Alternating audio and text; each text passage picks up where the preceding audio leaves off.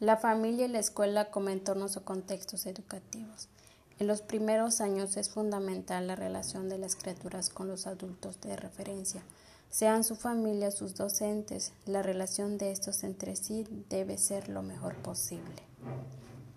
La escuela es el entorno privilegiado donde las relaciones interpersonales son inevitables. Es un lugar de encuentro e interacción constante en el día a día entre familias, profesorado y criaturas.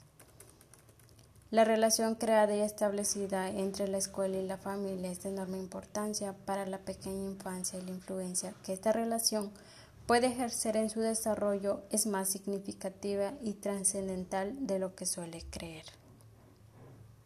Sabemos que la familia es el primer contexto de socialización donde niños y niñas participan y se desarrollan activamente.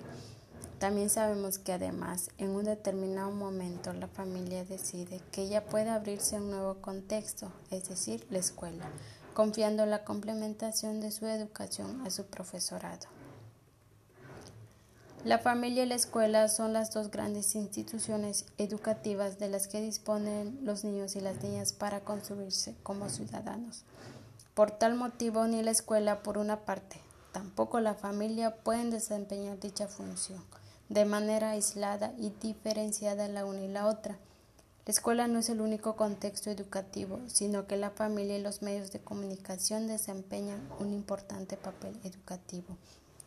Por tanto, la escuela por sí sola no puede satisfacer las necesidades de formación de los ciudadanos, sino que la organización del sistema educativo debe contar con la colaboración de los padres y madres como agentes primordiales en la educación que son los alumnos y alumnas que ellos deben de formar. La familia ocupa un lugar esencial en la educación. Es donde se dan los primeros pasos de enseñanza y aprendizaje sobre los que se construirá la vida personal y social de sus miembros. La familia debe preparar a sus miembros desde el nacimiento para que puedan participar de forma activa en la sociedad y para ello debe destinar tiempo, estabilidad, valores, afecto, amor, recursos económicos, económicos etc. Estudios realizados postulan que cuando los padres presentan una actitud participativa en la educación de sus hijos, se obtienen beneficios tanto para los hijos como para los padres, puesto que puede mejorar la autoestima del hijo. Son los padres los responsables tanto legales y morales de educar a sus hijos e hijas, al igual que remarcamos que la escuela no puede ni debe suplir esta responsabilidad. La familia transmite conocimientos que entran dentro del ámbito de la historia familiar y le confiere una serie de características diferenciales fruto de las experiencias de las generaciones anteriores. La escuela se sitúa en el segundo lugar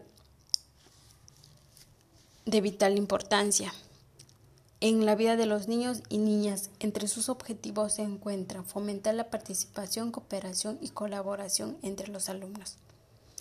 La escuela es el lugar donde se materializan las teorías y el ámbito donde las personas pueden aprender diferentes áreas del conocimiento y del saber. Estas instituciones preparan a las personas para ser adultos libres y capaces el día de mañana. La escuela debe transmitir conocimientos, valores y hábitos saludables para que sean personas íntegras, responsables de sus actos y capaces de resolver los problemas de la vida. Los niños aprenden a construir su identidad, a ser responsables, a cumplir ciertas obligaciones, sujeción de reglas, aprenden a conocer su historia del mundo, conocer cuál es su rol en la sociedad, determinar su existencia, conocer el desarrollo de las ciencias y posiblemente su vocación. La escuela pretende formar al educando para que realice diferentes papeles en la vida social, ya que desarrollará sus aptitudes físicas, morales y mentales, Así la escuela juega un papel importante en la preparación de los niños y las niñas, para la vida adulta. En la escuela los niños y las niñas aprenden con otras personas a interactuar que no formen parte de sus grupos primarios. La educación como intención final implica un proceso de preparación del hombre que le permite enfrentarse a la vida y cumplir con las obligaciones fundamentales que como ciudadano de nuestra sociedad se exige. eh, la educación es ante todo un proceso formativo.